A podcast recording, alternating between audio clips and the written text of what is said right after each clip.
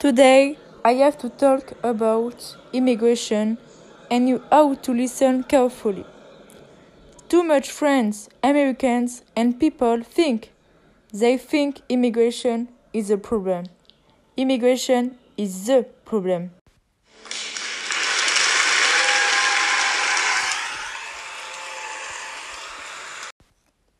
I, Senator, I, Eusen Wisha, have the keys to the problem.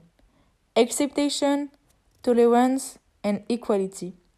Acceptation for others' cultures, tolerance with people, equality because nothing is as important as equality.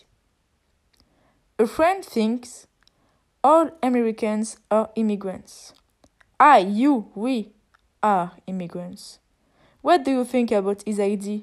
What do you think about how your ancestors landed on and even invaded this land in a record time which have belonged, belonged to other civilizations for many years?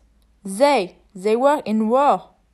What do you think about what we are doing?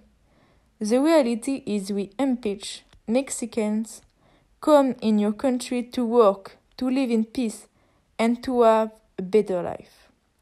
Do you think it's normal? Is normal to build walls and borders which have killed many people each day?